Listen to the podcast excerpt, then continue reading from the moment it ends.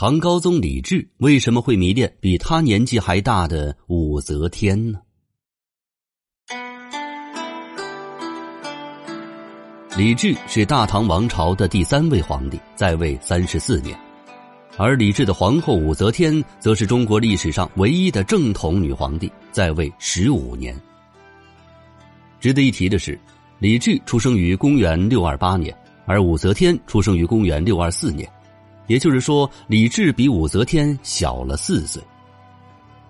一般来说，特别是封建社会，老夫少妻是比较多的，而姐弟恋是不被人们接受的。而身为皇帝的李治，后宫佳丽三千，为何会偏偏迷恋比他年纪还大，并且给其父李世民当过才人的武则天呢？这一切都得从李治的身世以及武则天的个人经历说起。根据史料记载，唐太宗李世民共有十四个儿子，其中长子李承乾、四子李泰和九子李治为长孙皇后所生，他们三个都是嫡出的，而其他的儿子都是出自后宫嫔妃，也就是庶出的。所以，这皇位只能由李承乾、李泰、李治这三个人其中之一来继承。唐太宗李世民首先考虑由嫡长子李承乾来继承皇位。不过，这李承乾野心太大，他想模仿自己的父亲当年来逼宫，后果呢可想而知了。嫡子李泰也是不成器，对长子李承乾是落井下石，最终他们俩是两败俱伤。李承乾谋反失败，被贬为庶人；李泰阴招迭出，也被囚禁。这李治却坐收渔翁之利，成为了皇位的继承人。而武则天十四岁入宫，成为李世民的才人。在李世民病重期间，二十四岁的武则天遇上了二十岁的太子李治。这两人在接触之间眉来眼去，暗送秋波，就产生了感情。但此时碍于辈分的关系，两个人是不可能在一起的。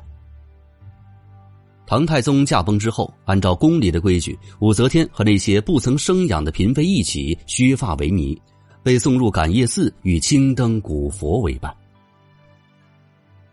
公元六五零年五月，唐太宗周年忌日，高宗李治主持完祭礼之后，来到了感业寺进香。此时，他又看到了武则天哀怨动人的俊俏模样，就唤醒了他昔日的爱恋之情。他摒弃了佛规礼教，把旧情人武则天接入了宫中。武则天再次入宫之后，很快就展现出了她杰出的才能，成了李治的左膀右臂。武则天不仅仅单有美色，她的手腕和才能更是后宫那些嫔妃们望尘莫及的，所以她能够完全俘获唐高宗李治的心。李治呢，性格恭顺怯懦、优柔寡断，而武则天成熟稳重、机智果断，性格上的互补让李治对武则天也产生了依赖。显庆五年（公元六八零年冬），李治开始生病，他头痛欲裂，开始眩晕，两眼模糊，不能主持日常朝政了，所以上朝时常常委托武则天代其处理。武则天虽是女儿身，却生性聪慧，又有很好的文史修养，加上接受过唐太宗的熏陶，她对朝政的处理完全是游刃有余，使高宗李治感到很满意，所以呢，就把国家大事都交给了他。无论是生活上还是工作上，李治已经离不开武则天了。而武则天则用一生来证明，她的确配得上李治的迷恋。无论是作为女人还是掌权者，她的才华及政治能力可以说是千百年来难得一遇的。李治他就需要一个会玩弄权术、强势的老婆帮他处理朝政，而武则天也正需要李治手中的权力。两个人性格互补，各取所需，才能成为长久夫妻呀。其实，任何关系之间的本质就是相互满足，夫妻也不例外。一方如果太过强势，任何事情都能够自己处理，那他就根本不需要另一半。为什么要结婚呢？